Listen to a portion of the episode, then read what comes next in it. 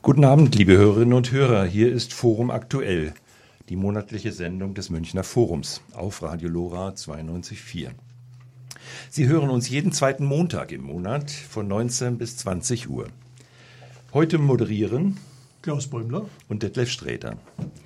Das Münchner Forum ist ein bürgerschaftlicher Verein, der sich auf vielfältige und kritische Weise in die öffentliche Debatte um Stadtentwicklung einmischt und diese kritisch hinterfragt. Wir wollen die Stadt als soziales Gemeinwesen bewahren und dort, wo dies gefährdet ist, zu einem solchen Ort machen. Vor nunmehr 50 Jahren wurde das Münchner Forum unter aktiver Mitwirkung des damaligen Oberbürgermeisters Hans-Jochen Vogel gegründet.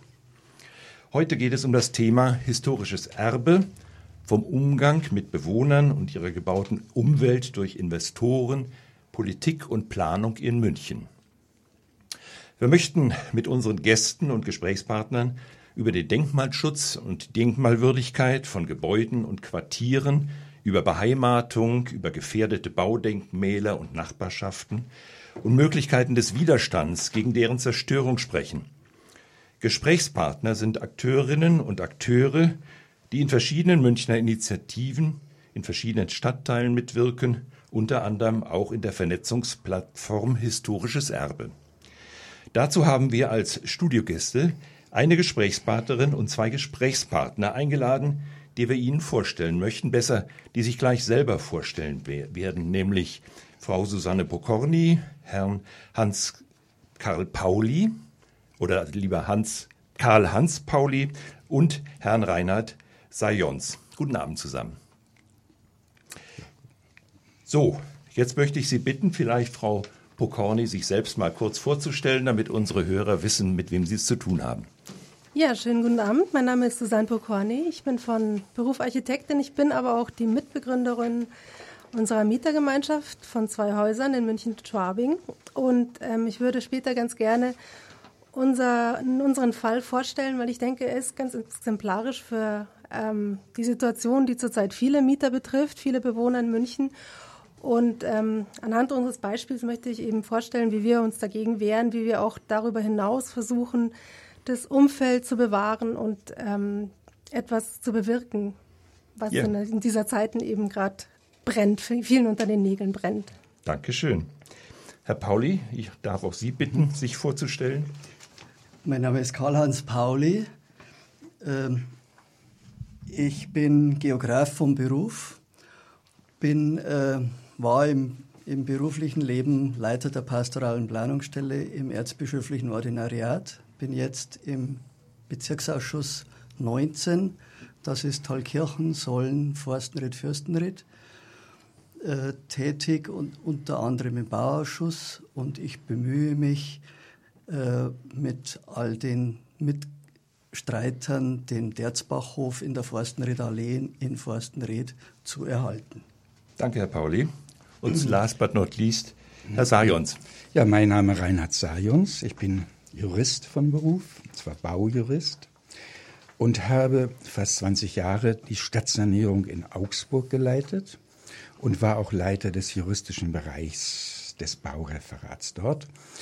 Jetzt äh, bin ich sehr aktiv, immer wieder aktiv im, äh, bei den Gartenstädten, Bündnis Gartenstadt und im Denkmalnetz und lokal in Vereinigungen bei uns im Münchner Westen, das ist Aubing und das ist Pasing. Ja, jetzt kennen Sie unsere Gesprächspartner. Bevor wir ins Gespräch selber einstellen, einsteigen, möchten wir eine kurze Musik einspielen. So, die Musikeinspielung hat einfach Fehler produziert. Wir kommen zu unserem Thema historisches Erbe vom Umgang mit Bewohnern und ihren gebauten Umwelt durch Investoren, Politik und Planung in München. Dieses Thema historisches Erbe hat natürlich Hintergründe. Wir haben formal dieses Jahr 2018 das europäische Jahr des Kulturerbes. Äh, faktisch aber handelt es sich natürlich darum, dass die Stadt München wie alle Städte sich wandeln, im Wandel begriffen sind. Es ist ein baulicher Wandel, der beobachtbar eine Aufwertung produziert in vielen Stadtvierteln. Wir haben, sprechen von Luxussanierung. Wir sprechen auch von Zerstörung historisch gewachsener Baustruktur, Baustrukturen und baulicher Zusammenhänge. Wir sprechen von sozialem Wandel, das Stichwort Gentrifizierung muss hier fallen und wir sprechen von der Verdrängung und Zerstörung gewachsener Nachbarschaften, die auch Verluste an sozialer Identität produzieren und zum Thema Beheimatung. Wir haben eine ganze Reihe von Strukturen, die das Thema Denkmalschutz in Bayern strukturieren und organisieren. Wir haben zum einen mal das Bayerische Denkmalschutzgesetz, wir haben zuständige Ministerien, das Bayerische Landesamt für Denkmalpflege, obere und untere Denkmalschutzbehörden, Landesdenkmalrat und andere.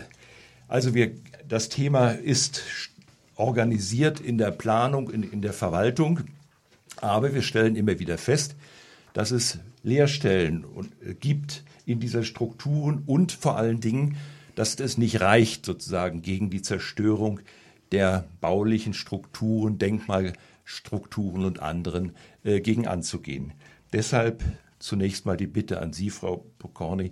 Äh, Sie haben schon erwähnt, dass Sie in einer Mieterinitiative sind. Können Sie uns diese Mieterinitiative denn kurz einmal vorstellen?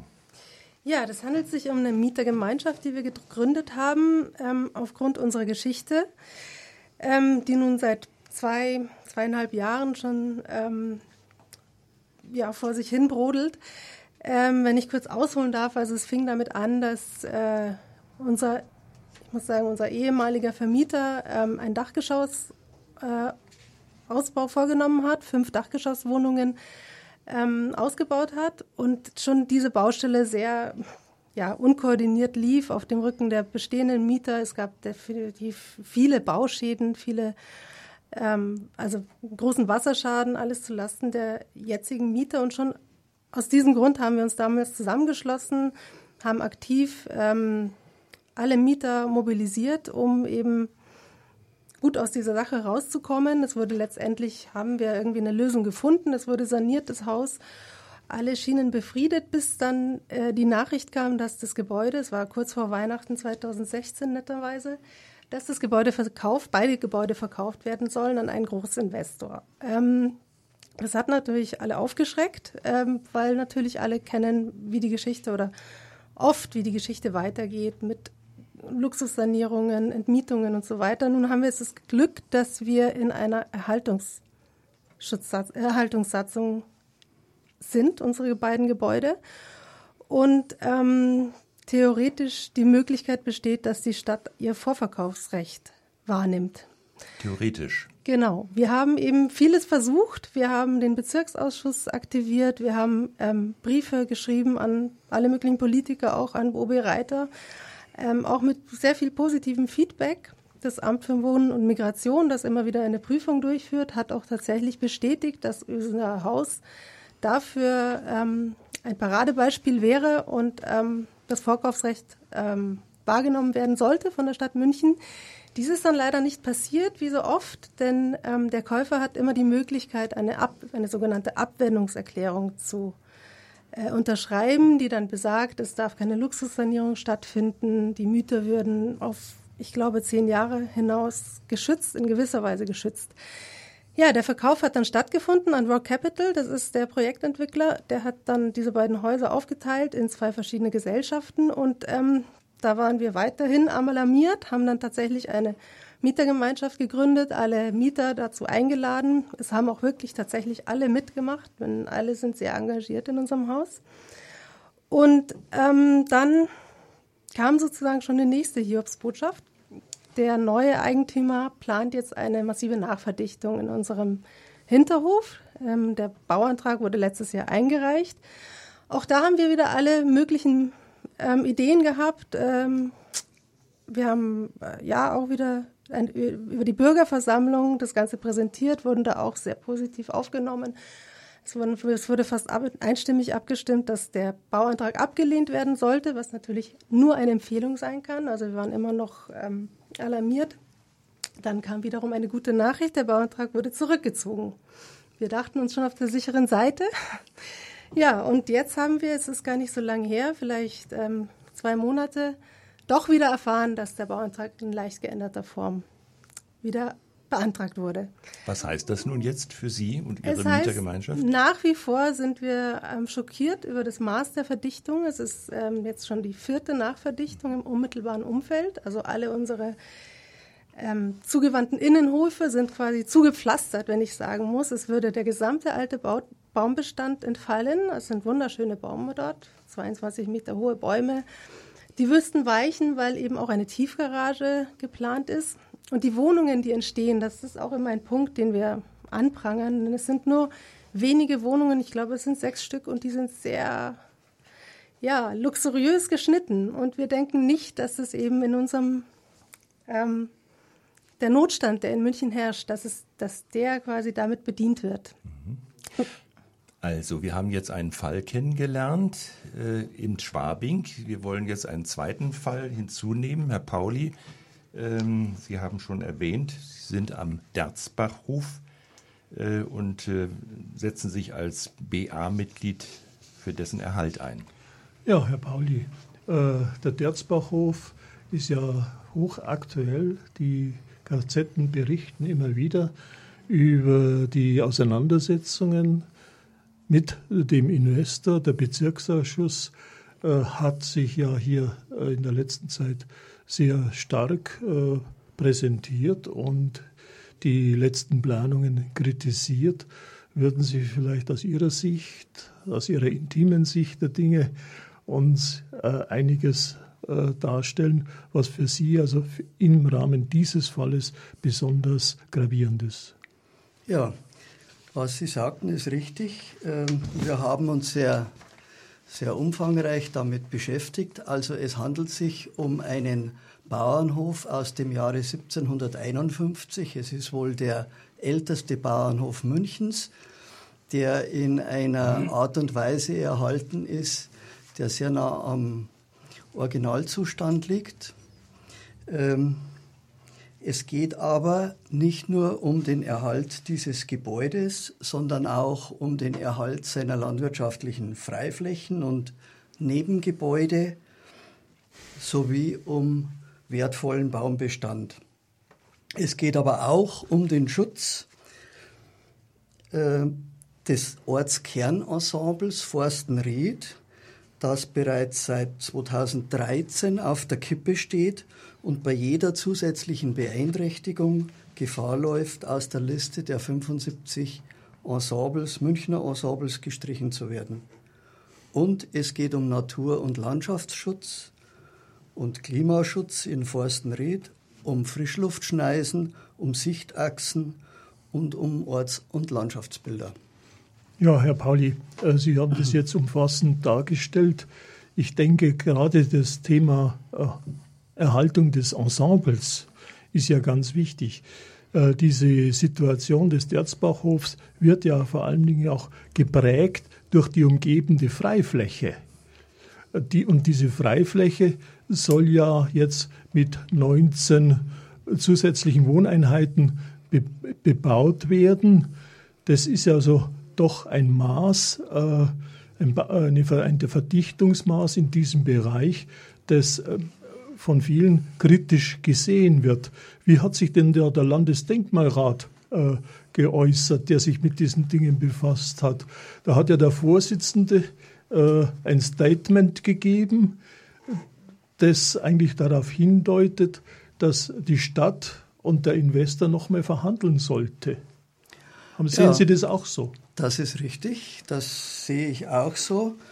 Ähm, es, es ist Allerdings so, im Prinzip hat der Investor äh, zwei Grundstücke gekauft. Das Grundstück des Derzbachhofes, das direkt äh, das Gebäude beinhaltet und die Freiflächen dieses äh, Bauernhofes, auf dem jetzt ein Bauantrag für 19 Wohneinheiten, also ein Vorbescheidsantrag für 19 Wohneinheiten vorliegt.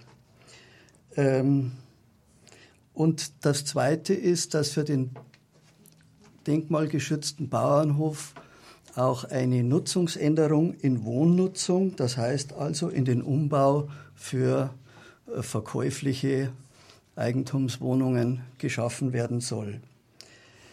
Das Gebäude mit den 19 äh, Wohneinheiten äh, hat auf der Südseite eine Gebäudetiefe von 39 Metern, auf der Ostseite von 32 Metern und es kommt eine Tiefgarage dazu. Wenn dieses genehmigt wird, entfallen alle um den Derzbachhof liegenden Nebengebäude wie Remise, ähm, Schuppen, Bauerngarten und eine Zistenwiese, die schon seit dem 18. Jahrhundert vor Bebauung geschützt ist wegen der äh, Grundwasserregulierung. Äh, die fallen dann weg oder werden zumindest erheblich reduziert. Ja, das ist natürlich ein erhebliches Volumen, das also jetzt hier dem Investor praktisch zugebilligt werden soll. Äh, ich habe gehört, und Sie, Sie sind ja viel näher an der Sache dran, in der Vergangenheit sei äh, das Landesamt für Denkmalpflege und auch die Lokalbaukommission bei Bauwünschen der bisherigen Eigentümer sehr restriktiv gewesen. Das ist richtig. Die äh, bisherigen Eigentümer hatten einmal eine Genehmigung für äh, eine genehmigte, einen genehmigten Vorbescheid für sechs Wohneinheiten. Äh, dieser Vorbescheid ist aber inzwischen nach ein- oder zweimaliger Verlängerung ausgelaufen und besteht nicht mehr. Und der neue äh, Eigentümer will eben jetzt 19 äh, Einheiten dort neu dazu bauen. Die Haltung des Landesdenkmalrats, wie Sie, Herr Bäumler, sagten, äh, ist also wirklich unverständlich.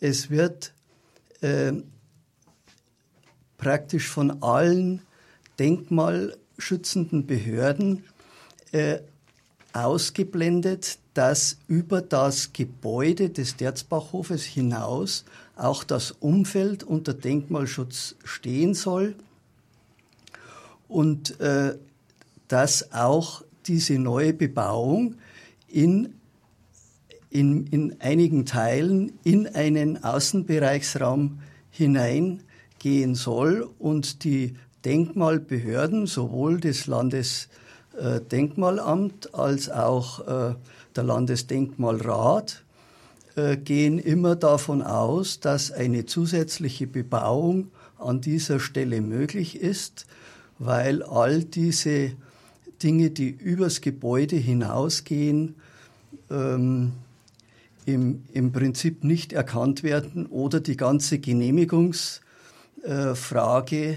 für diesen Vorbescheid auch bei der LBK so gesehen wird, dass äh, nur das Gebäude geschützt sei. Das, das, ist ein sehr restriktiver und einengender Blick, über den wir uns später dann sicher nochmal austauschen werden.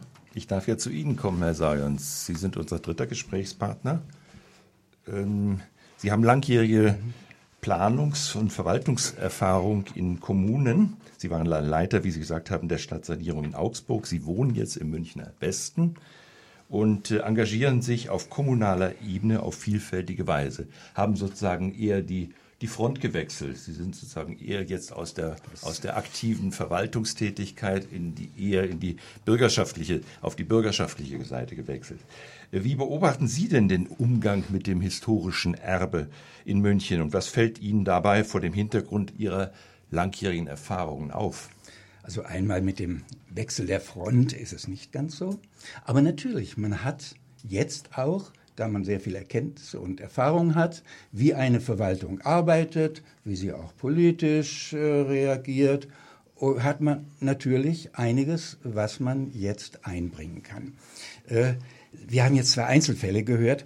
Ich würde ganz gerne noch einen dritten, noch einen mit ein bisschen äh, Effekt äh, einbringen. Das Unbedingt. ist das Uhrmacherhäusel mit dem ich auch mich beschäftigt habe. Also wo ein Investor frech, rotzfrech, einfach seinen Baggerführer da wohl, ja, ich würde mal sagen, dem Auftrag gegeben hat. Das kann man natürlich nicht nachweisen. Das äh, ganze alte Häusel von 1840 etwa, ein kleines Häusel abzureißen. Riesenknatsch. Das ist eigentlich das Besondere, dass hier wirklich die Öffentlichkeit erstmalig, aber so massiv reagiert hat. Und das ist gut so. Und das sollte oder zeigt auch, es ist Unmut entstanden in der Bevölkerung. Unmut über vieles, was hier in der Stadt geschieht. Und es geht, es gibt darum jede Menge Initiativen. Das waren jetzt mal ganz berühmte Fälle. Man könnte auch die alte Akademie noch dazu nehmen, äh, aber sicher. Und äh, jetzt geht es auch darum, wie man diesen Unmut auch kanalisiert, auch so eventuell bündelt, wenn man das so sagen kann, dass daraus auch Politik wird. Denn haben, eins. Haben Sie Vorschläge? Ja, natürlich. Äh, also, woran liegt's denn? Es ist im Augenblick der Stadtrat und es ist die Planungsverwaltung eigentlich so sehr auf dem Trip Neubau, was ich verstehen kann. 20, 25.000 Leute pro äh, Jahr netto dazu ist eine Riesenaufgabe. Und das bedeutet auch in Zahlen gesagt, die Stadt muss 8.500 Wohneinheiten in jedem Jahr äh, nicht bauen, tut sie ja nicht selber, aber das Baurecht dafür schaffen. Und davon, das ist jetzt interessant, 4.500 auf der freien Fläche, Konversionsfläche, sonst wo und 4.000 im Bestand. Das heißt also, da ist ein enormer Druck, wenn man bedenkt, dass die alle irgendwo in bestehende Gebiete untergebracht werden müssen. So, jetzt ist natürlich sehr die Frage, was kann man dazu mm, oder dagegen machen? Zumindest sollte mal die Stadt ihre Instrumente, die sie hat, auch anwenden. Da ist ein Problem. Tut sie das nicht? Zu gering. Oder sogar in gewissen Teilen gar nicht. Äh, das ist ärgerlich vielleicht verständlich, ich versuche es mal mit Verständlichkeit, dass äh, eben dieser Druck so enorm ist. Aber es geht nicht, wenn man bedenkt, die Bewohner hier wollen auch ihr Recht oder ihre Lebensqualität erhalten. Und das ist doch wohl ein Ziel, dem sich auch die Stadträte, der OB und die Planung widmen sollten. Was könnte man machen? Zum Beispiel zwei Instrumente, die die Stadt München hat, Nämlich, das Wort Erhaltungssatzung ist gerade schon mal gefallen. Es gibt aber zwei Sorten von Erhaltungssatzungen. Einmal die, die Sie erwähnt hatten, das ist die Milieuschutzsatzung, sagt man da auch. Und das andere ist die städtebauliche Erhaltungssatzung. Steht genauso im BauGB, nur zwei Zeilen vorher. Baugesetzbuch heißt das, ausgeschrieben? Das ist das BauGB, ja. Und äh, da könnte man Gebiete mit besonderem Charakter, einer gewissen Eigenart unter Schutz stellen. In einem Umfang, der sehr weit geht, der dann sogar die bisherige übliche Anwendung des Baurechts etwas außer Kraft setzt. Das ist so eine Sache, kommen wir vielleicht später noch drauf. Oder es gibt in der Bayerischen Bauordnung Gestaltungssatzungen. Was meinen Sie, wie viele Gestaltungssatzungen, wo also Vorschriften gemacht werden, dass jetzt nicht in irgendein Gebiet mit äh, äh, Wallenbachhäusern jetzt plötzlich ein Kasten da reinkommt, der alles andere äh, als verträglich ist? Da könnte man was machen durch eine solche Gestaltungssatzung. Was meinen Sie, wie viele Gestaltungssatzungen die Stadt München hat? Ich lasse Sie raten. Ich habe keine Ahnung. Es ist ganz einfach zu lösen. Null. Sie hat keine. Genauso wie sie keine einzige städtebauliche Erhaltungssatzung hat. Sie will einfach nicht. Und da kann man mit den Leuten reden. Wir haben Gespräche geführt von Bündnis Gartenstadt mit den Stadträten, mit den Fraktionen. Die hören sich das alles gerne an. Und passieren tut nichts. Nun muss man doch mal an der Stelle nachfragen. Das Baugesetzbuch äh, gibt ja der Kommune, allen Kommunen, die gleichen Instrumente in die Hand. Nun ist es sozusagen die Planungsphilosophie von Kommunen, die Instrumente in dieser oder jener Weise anzuwenden. Nun ist es aber doch auffällig, wie Sie es beschrieben haben, dass die Stadt das den, äh, die Satzungen, also die kommunalen mhm. Gesetze in Form beispielsweise des Bebauungsplanes nicht anwendet. Was gibt es denn da für Gründe aus Ihrer Sicht oder aus der Sicht der Stadt, von denen Sie erfahren haben, dass die Stadt sie nicht anwendet, obwohl der, im Grunde das ja ihre singulären Handlungsmöglichkeiten sind? Also ich ergänze das nochmal zu den städtebaulichen Erhaltungssatzungen. Bitte, ja. Das sind andere Städte, große Städte, die dieses Instrument anwenden. Natürlich nicht alle, aber Berlin hat es, Hamburg hat es, Frankfurt hat es und insbesondere Dresden wendet dieses Instrument sehr intensiv an. Also es gibt noch eine Menge andere Städte. Also es wäre schon eine Möglichkeit, das zu tun. Aber was sagt die Stadt? Sie hat alles im Griff und braucht diese Satzung nicht. Das heißt, warum tut sie das nicht, wenn sie es ja, nicht das ist jetzt braucht? die Frage. Äh, man ist sehr, sehr neubauorientiert, vielleicht auch um diesem politischen Druck zu entsprechen. Und da stört natürlich alles, was in die Richtung geht, erhalten, bewahren, verlangsamen, Instrumente anwenden, die ja auch dann Ärger machen. Also in der Kombination, äh, das sagt natürlich auch kein Stadtrat, warum er etwa diese Satzung letztlich nicht will. Aber wir stellen nur fest, es ist so. Das heißt, wenn ich Sie richtig verstehe, ist es der planenden Verwaltung und auch der Politik in der Stadt München sehr viel angenehmer, sozusagen mit einem nicht strikten Instrument zu arbeiten, ähm, um sozusagen größere Handlungsmöglichkeiten gegenüber Investoren zu haben? Oder stört eventuell die bürgerschaftliche Beteiligung, wenn man einen Bebauungsplan äh, denn aufstellt. Und den möchte man möglicherweise dann auch umgehen. Das heißt, die bürgerschaftliche Beteiligung äh, bei diesen Maßnahmen umgehen, indem man also das Instrument nicht anwendet. Ich kann jetzt keine Motivforschung betreiben, was die alle bewogen hat. Schade. Ich sehe nur, dass es so ist und dass man zum Beispiel, weil Sie es jetzt gerade nochmal angesprochen haben, diese einfachen Bebauungspläne, die man ja hier anwenden könnte, auch noch ein Instrument. Alles städtische Instrumente, auf die Instrumente des Denkmalschutzes und des Landesamtes kommen wir sicher noch. Aber dass man das auch nicht will. Und es war so, dass äh, in einem Grundsatzbeschluss zu den Gartenstädten im April, wann war das, 15, äh, vorher man wahnsinnig intensiv und langwierig auf die äh, Stadtverwaltung einfalls prüfen musste, damit dieses Instrument überhaupt in den Grundsatzbeschluss aufgenommen werde, wurde. Es wurde dann erzwungen gegen die Verwaltung durch die Stadträte. Und jetzt rate ich, raten Sie wieder mal, wie oft dieses Instrument seitdem angewendet worden ist. Haben wir ja jetzt Erfahrung, was man da antwortet? Jetzt muss Herr Bäumler raten. Wir haben Wahrscheinlich null. Genau, so ist es. Ja, also das sind alles Sachen, da fragt man sich, was das soll. Und darum würde es mir jetzt gehen, dass man intensiver die Initiativen zusammenschließt und die intensiver auch Druck machen, auch Richtung Politik und Richtung Verwaltung. Nach der nächsten Musik sprechen wir weiter.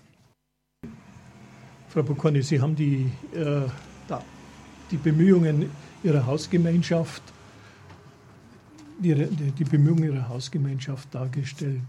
Äh, können Sie uns vielleicht kurz darstellen, wie Sie an Informationen kommen, welche Gesprächspartner Sie haben außerhalb der Stadtverwaltung, außerhalb, der, außerhalb des Planungsreferats? Wie ist Ihr Kontakt zum Bezirksausschuss?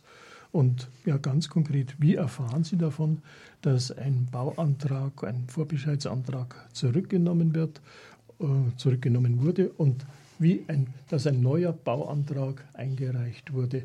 Der Mieter hat ja an sich äh, keine äh, Möglichkeiten sich und keine, keine Anspruchsmöglichkeiten gegenüber dem Hauseigentümer.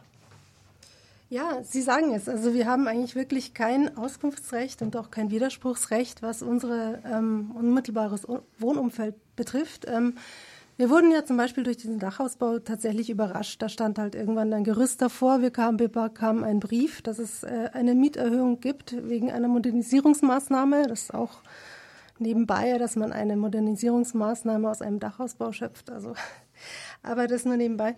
Ähm, wir haben uns tatsächlich nur durch unsere Vernetzung irgendwo dorthin gearbeitet, dass wir jetzt auch mit dem Bezirksausschuss sehr gut verbunden sind, sehr gute Kontakte haben und durch den Bezirksausschuss, der ja durch jeden, bei, bei jedem Bauantrag beteiligt wird, davon erfahren. Wenn dem nicht so wäre, dann würden wir wahrscheinlich auch in eineinhalb Jahren einfach ein Gerüst sehen und dann wäre die Sache gegessen.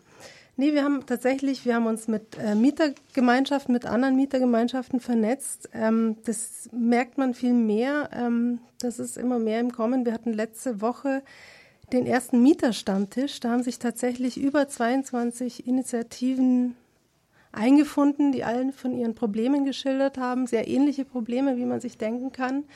Ähm, wir haben auch Kontakte geschlossen, speziell zu ähm, Mietergemeinschaften, die auch vom selben Investor Capital ähm, aufgekauft wurden, womit wir jetzt auch hoffen, weiterzukommen.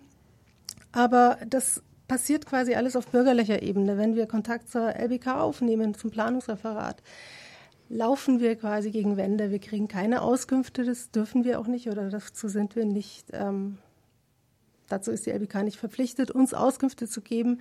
Wir versuchen es nun über die Nachbarn, über die Grundstückseigentümer, denn die Grundstückseigentümer Nachbarn, die haben natürlich ein Klagerecht. Die werden wir jetzt auch, die haben wir bereits eingebunden und versuchen auf die Schiene ähm, juristische Mittel, mit den juristischen Mitteln Klage dann einzureichen, wenn es denn soweit wäre. Ja, das sind so zurzeit unsere Möglichkeiten und ich fand es auch ähm, sehr interessant, die Ausführung von Herrn Sayons, ähm, was das Baurecht hergibt. Denn nachdem wir uns eben informiert haben, was wir für Möglichkeiten haben, sieht das sehr mau aus. Also das, da kommen wir später sicher noch zu dem Thema, dass ähm, Bauen im Innenbereich ähm, quasi sehr weich gehandhabt werden kann und in München tatsächlich auch sehr weich gehandhabt wird. Sie sind Architektin und Projektleiterin. Ist diese fachliche Fachlichkeit in der Nähe des Bauens hilfreich für Sie und für Ihre Initiative oder spielt das gegenüber den Partnern oder den Gegnern in Verwaltung und der Investorenseite keine Rolle.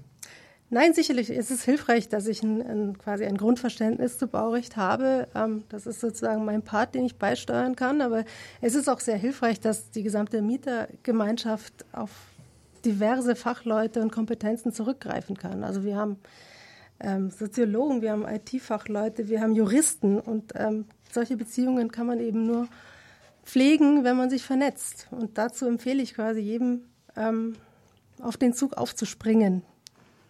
Ja, die, die Vernetzung ist also ganz wesentlich. Äh, noch eine Frage an, an Herrn Pauli. Äh, Sie haben ja dargestellt die Bedeutung des Derzbachhofes und seiner Freifläche im Rahmen des Ensembles.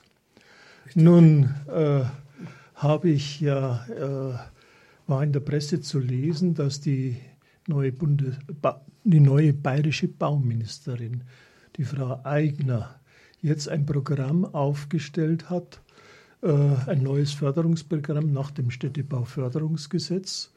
Da will die bayerische Staatsregierung 75 Millionen im Jahr bereitstellen zur Reaktivierung von leerstehenden Häusern in Dorfkernen, in Stadtkernen und auch äh, zur Reaktivierung der Freiflächen. Und ich denke, dieses neue Programm äh, klingt sehr überzeugend. Und ich denke, es ist nicht nur für kleine Gemeinden im flachen Land gedacht, sondern das ist eigentlich ein Programm, das maßgeschneidert ist auf den Derzbachhof. Und es wäre jetzt, glaube ich, eine Initiative der Stadt, dass sie einen entsprechenden Förderantrag bei äh, dem neuen bayerischen Bauministerium stellt und sich äh, erkundigt, welche Voraussetzungen im Einzelnen zu erfüllen sind. Denn ich denke, dass äh, so ein Programm sollte auch von der Stadt München genutzt werden. Es sind ja andere städtebauliche Förderungen, werden ja auch in Anspruch genommen. Und anscheinend hat die Frau Eigner, so meine ich, äh, die Diskussion um den Berzbachhof verfolgt und jetzt dieses Programm initiiert. Sehen Sie das vielleicht auch so? Also zunächst freut mich dieser hohe Betrag von 75 Millionen pro Jahr für dieses Paket. Ich hoffe, dass die Stadt sich auch dazu bereit erklärt, Anträge zu stellen, um da aus diesem Topf etwas zu bekommen, denn das ist ja gerade der problematische Punkt, dass jetzt ein Investor das Gebäude und die Grundstücke gekauft hat und einen äh, möglichst hohen äh, Ertrag daraus ziehen will. Und da bleibt natürlich die Nutzung des Derzbachhofes immer außen vor. Ich glaube nie im Leben, dass der Investor, wenn er 19 Wohnungen verkauft und vielleicht noch drei bis vier Wohnungen in den Derzbachhof einbauen kann, äh, den Derzbachhof, auch wenn er ihn jetzt aufgrund eines privatrechtlichen Vertrages äh, gut saniert, dass der den dauerhaft erhält weil man einer Eigentümergemeinschaft den Erhalt dieses Hofes nicht zumuten kann und der Investor diesen Hof auch nicht in seinem Portfolio auf Dauer behalten wird, wenn der nur kostet. Daher ist dieses Programm natürlich äußerst wichtig, wenn man daraus äh, äh, Zuschüsse bekommen kann, um den, um den Derzbachhof nicht nur zu sanieren, sondern auch später so zu nutzen, dass die Bürgerinnen und Bürger von Forstenried was davon haben und das dem Gemeinwohl dient. Aber da hat die Stadt natürlich bisher, war sie nicht bereit, äh, Geld dafür zu investieren, obwohl es sich um den ältesten Bauernhof Münchens handelt. Ja, aber Sie müssen doch als Bezirksausschuss der Stadt auf die Sprünge helfen können dabei.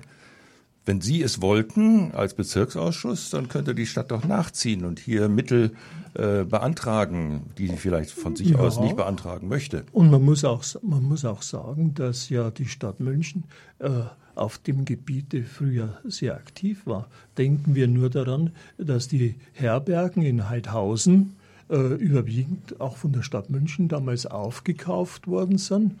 Und ich denke, der Derzbachhof ist ein Zeugnis bäuerlicher Kultur.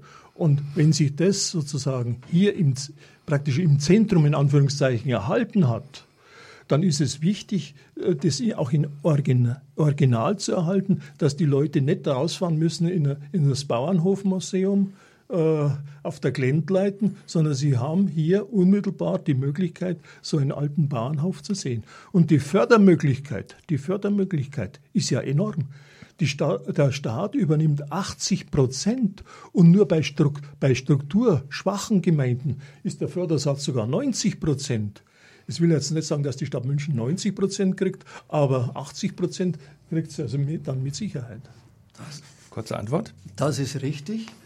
Äh, wir hoffen, dass die Stadt darauf eingeht. Wir haben ja entsprechende Forderungen auch im Bezirksausschuss im April diesen Jahres gestellt, was da alles geprüft werden soll. Ich hoffe, wir kommen zu einer Entscheidung, denn die Stadt München hat ja sehenden Auges diesen Hof äh, an den Investor gehen lassen, der den auch gekauft hat zu einem Preis, der wirklich äh, kein Baurecht für 19 Wohneinheiten beinhaltet.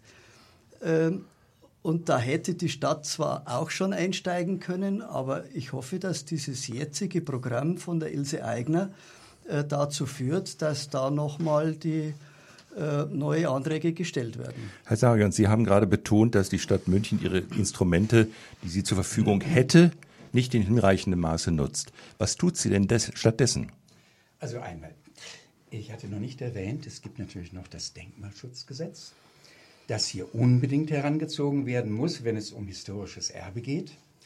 Und dieses Denkmalschutzgesetz bedeutet konkret, dass es Einzeldenkmäler gibt, die in der Liste stehen. Und deren Erhalt ist zwar nicht immer gesichert, aber da muss ich sagen, äh, kann man schon davon ausgehen, dass nur in, in sehr extremen Fällen es zu einem Abbruch käme. Also Einzeldenkmäler haben einen gewissen starken Schutz. Problematischer ist das Ensemble, das denkmalrechtliche Ensemble.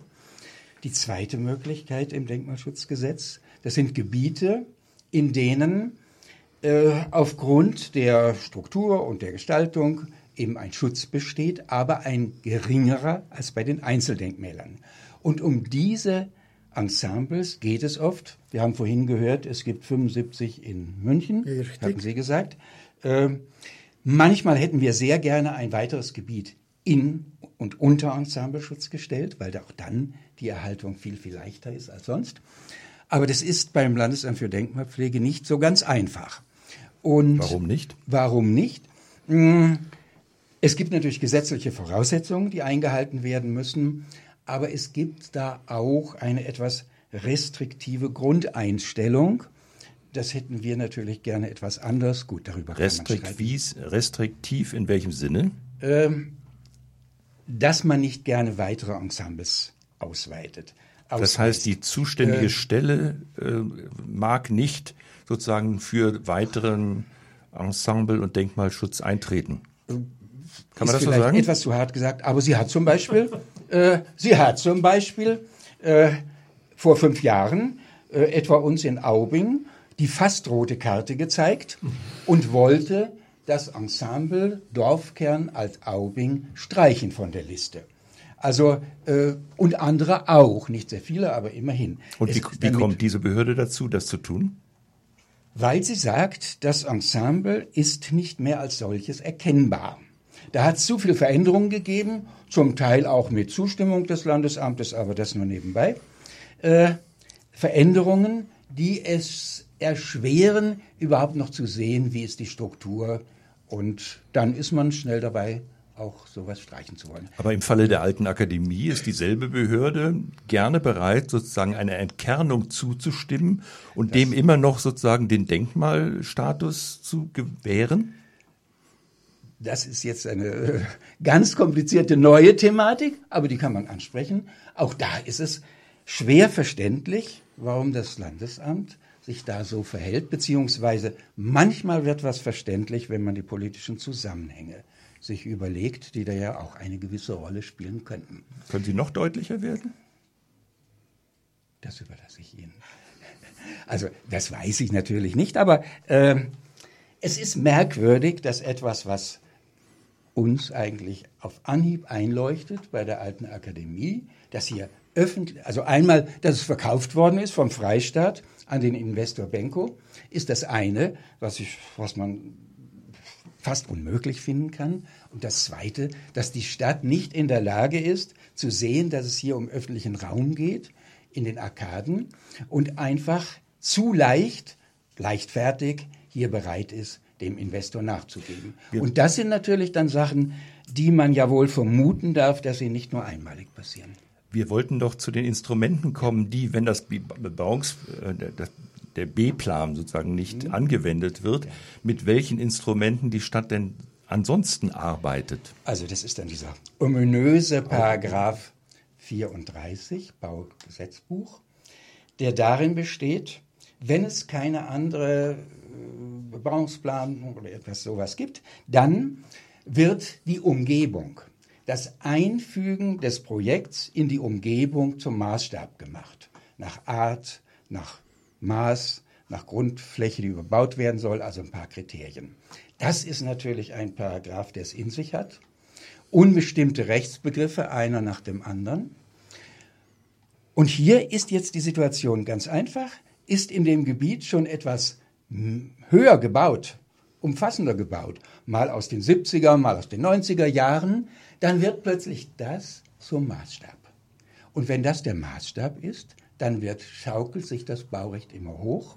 Und das ist die Gefahr bei diesem Paragraphen. Darum sollte man möglichst über Bebauungspläne arbeiten, tut man aber nicht. Wären denn Bebauungspläne auch in dem Fall Bauerstraße oder im Fall Forstenried, Derzbachhof ähm, anwendungsfähig? Das weiß ich jetzt auf Anhieb nicht, dafür kenne ich die Fälle zu wenig. Aber es müsste zumindest mal geprüft werden, ob das was bringen würde. Also ich könnte es mir vorstellen, dass man damit verhindert, dass dieser rückwärtige Teil so bebaut wird. Und vorne weiß ich nicht, dann wird man den Investor halt finden müssen, der dann äh, noch bereit ist, da zu investieren. Wird nicht ganz einfach, aber das Thema kann man natürlich bringen. Ja, einen Bebauungsplan kann man eigentlich immer aufstellen, äh, wenn ein Planungsbedarf vorhanden ist. Und wenn es darum geht, zum Beispiel Hofflächen, äh, die ja ganz wichtig sind für das Wohnen, für die Wohnqualität, weil ja die Straßen äh, verkehrsumtost sind, den, den Hofraum, den Gartenraum zu schützen, dann ist natürlich ein Bebauungsplan an sich das richtige Mittel. Und auch beim Derzbachhof wäre Klarheit da, wenn es einen Bebauungsplan gäbe. Bloß, äh, wenn man diese Forderung stellt, dann wird ja vom Planungsreferat auch immer dargestellt, dass die Arbeitsbelastung bereits derzeit bereits so groß ist, dass sie mit den vorhandenen äh, Ressourcen, Personalressourcen nicht zu bewältigen sind. Und dann neue Bebauungspläne aufzustellen auf die, in diesen Gebieten, wo auch an sich Handlungsdruck vorhanden wäre, äh, beißt man natürlich auf Granit. Ich, Und äh, dieses Argument ja. ist natürlich schlecht auszuhebeln. Darf ich dazu gleich was sagen? Nämlich, ich könnte, es stimmt ja. Es hat Konsolidierungsrunden gegeben, noch und nöcher, und das Personal im Planungsreferat ist abgebaut worden. Ganz klar. Und es müsste auch wieder aufgestockt werden. Und darum könnte ich mir vorstellen, dass die Initiativen zusammen es übernehmen, hier den politischen Druck, der dann in Richtung Stadtrat gehen muss, aufzubauen. Denn dass da das Planungsreferat, wenn die mit solchen Forderungen nach Personal und Finanzen und kämen, äh, scheitern wird, ist wohl klar. Also auch da könnte ich mir vorstellen, dass die Initiativen zusammengeschlossen durchaus wirkungsvoll sein können. Ich stelle mir das auch wirkungsvoll vor. Denn äh, es kann ja nicht sein, dass eine öffentliche Verwaltung sozusagen ihr Instrumentarium allein deshalb nicht in Anspruch nimmt und in Anwendung bringt, weil mal vor einigen Jahren und für über einem Jahrzehnt mal entschieden worden ist, in neoliberaler Ideologie äh, damals. Die Verwaltung muss abgespeckt werden. Das kann man auch mit anderen Kräften in externen Büros oder anders äh, leisten. Ähm, und nun man merkt, dass oder die Folgen. Man keine Bebauungspläne mehr erlässt. Und, und dann, und dann die Folge sozusagen begründet, warum man keine Bebauungspläne mehr äh, erlassen kann, weil eben die Kapazitäten mhm. der Verwaltung dazu fehlen. Also im Grunde ist es ein Problem, das sozusagen hausgemacht ist. Die Katze beißt sich in den Schwanz, wenn man das einmal so sagen darf. Ähm, trotzdem nochmal zur Frage des Denkmalschutzes. Wir haben ja sozusagen eine ganze ausgetüftelte Hierarchie von unterschiedlichen ähm, äh, Institutionen auf der Landesebene, Landesamt für Denkmalschutz auf den Bezirks- äh, und auf den Kreisebenen, kreisfreien Städten, unsere äh, Behörde, den Landesdenkmalrat. Dennoch hat man das Gefühl, als ob das sehr weich gehandelt, gehandhabt wird und dass im Grunde oftmals der Denkmalschutz sozusagen auf der Strecke bleibt, wenn Investoren äh, eine Begehr haben, hier neu zu bauen. Mhm. Äh, liegt, liegt, man ein, liegt man mit dem Eindruck falsch, wenn man ihn äußert? Oder man kann auch sagen, es wird sehr hart gehandelt im Landesamt für Denkmalpflege. Man ist nicht bereit, etwa ein Gebäude, das durchaus historische Bedeutung hat, dann auf die Liste, Denkmalliste zu nehmen, mit dem schönen Argument, das wäre nicht ablesbar. Das steht nicht im Gesetz, aber wird so gebracht. Und da sind schon manche Anwesen, zum Beispiel der Kopfbau in Pasing, der nicht unbekannt ist, gescheitert. Hätte da das Landesamt sich anders verhalten, es hat selber empfohlen der Stadt, dass es den äh, Kopfbau erhält, dass die Stadt den Kopfbau erhält.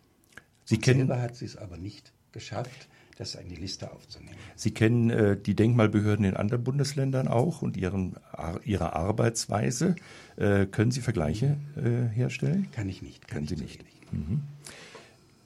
Frau Pokorny, ähm, wenn Sie Ihre Initiative sehen, wo würden Sie sagen, welche ähm, was haben Sie noch vor? Wie können Sie sozusagen Ihre Initiative zum Erfolg führen, ohne dass Sie damit jetzt sozusagen dem Investor Hinweise geben? Ich möchte noch ganz kurz zu dem Thema Denkmalschutz, aber auch, auch Milieuschutz zurückkommen. Denn ähm, wie eingangs erwähnt, ähm, ist unser Gebäude, unsere beiden Gebäude in der Erhaltungssatzung, ähm, ich glaube, Hohenzollernplatz heißt es. Ähm, aber wir haben gesehen, wie auch an vielen Beispielen, dass es nichts hilft. Also diese Erhaltungssatzung hat zum einen Milieuschutz ähm, zur Aufgabe, zu anderem auch Erhaltung von Wohnraum. Wie wir das erleben, bei uns stehen mittlerweile acht Wohnungen leer und das schon seit über einem Jahr. Und wir erfahren auch von anderen leitgeprüften Initiativen, dass das oft ähm, Taktik ist des Investors.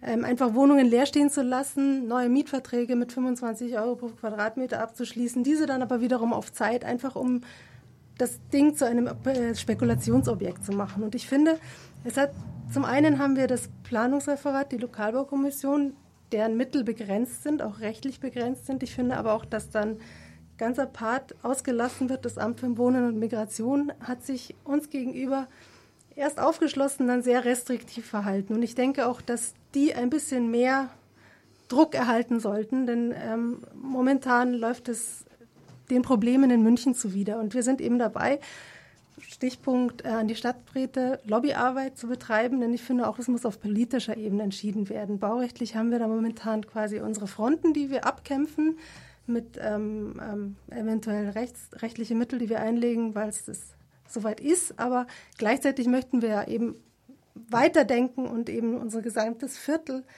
ähm, erhalten und auch den, den Milieuschutz dort erhalten. Das, was die Politik bisher mehr oder weniger versäumt hat. Mhm. Herr Pauli, darf ich noch mal kurze Antwort. Ähm, welche Ziele wollen Sie jetzt erreichen? Was steht sozusagen unmittelbar auf Ihrem Programm jetzt, wie Sie den Derzbachhof retten wollen? Also mein allererstes Ziel wäre, dass man in diesem Vorbescheid auf jeden Fall versucht, alle Behörden, die da beteiligt sind an dieser äh, Vorbescheidsgenehmigung, äh, zusammenzubringen und alle auf, auf, zu dem Punkt bringt, dass sie den Gesamtzusammenhang dieses Hofes mit dem Umfeld, und das Umfeld ist das eigene Grundstück, ist der dort äh, am Rande dieses Grundstücks vorbeigehende ausgewiesene regionale Grünzug, ist der im Flächennutzungsplan, äh, die im Flächennutzungsplan von der Stadt München ausgewiesene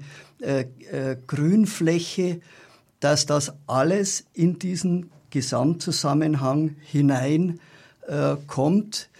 Unser neuer Stadtheimatpfleger ist da auch dahinterher, dass der Gesamtzusammenhang gesehen wird und nicht nur dieses eine Gebäude und was bleibt dann über, das kann man ja alles bebauen. Herr Sagans, was ist Ihr unmittelbares Ziel, vielleicht den Bebauungsplan äh, der Stadtverwaltung als Instrument, als Planungsinstrument vorzustellen? Das kennen Sie natürlich schon, dieses Instrument. Aber da ist das Problem, wenn man nicht will. Wenn die Politik nicht will, wenn die Verwaltung nicht will, gemeinsam, ist es sehr schwer. Darum geht es, dass äh, die Initiativen besser zusammenarbeiten und äh, dass man mehr Öffentlichkeit mobilisiert mit der Presse. Und dieser Unmut, von dem ich am Anfang gesprochen habe, der ist da und den gilt es jetzt auch zu nutzen. Das war Forum aktuell mit Frau Susanne Pokorny, Herrn Karl-Hans Pauli und Reinhard Sajons. Herzlichen Dank für Ihr Kommen und Ihre Gesprächsteilnahme. Wir sprachen über historisches Erbe vom Umgang mit Bewohnern und ihrer gebauten Umwelt durch Investoren, Politik und Planung in München. Wenn Sie mögen, hören Sie uns hier wieder am 9. Juli um 19 Uhr. Wenn Sie uns etwas mitteilen wollen, schreiben Sie an Münchner Forum, Schellingstraße 65, 80 799 München. Oder senden eine E-Mail an info@münchner-forum.de oder rufen Sie uns an in München 089 28 20 76. Vielen Dank fürs Zuhören.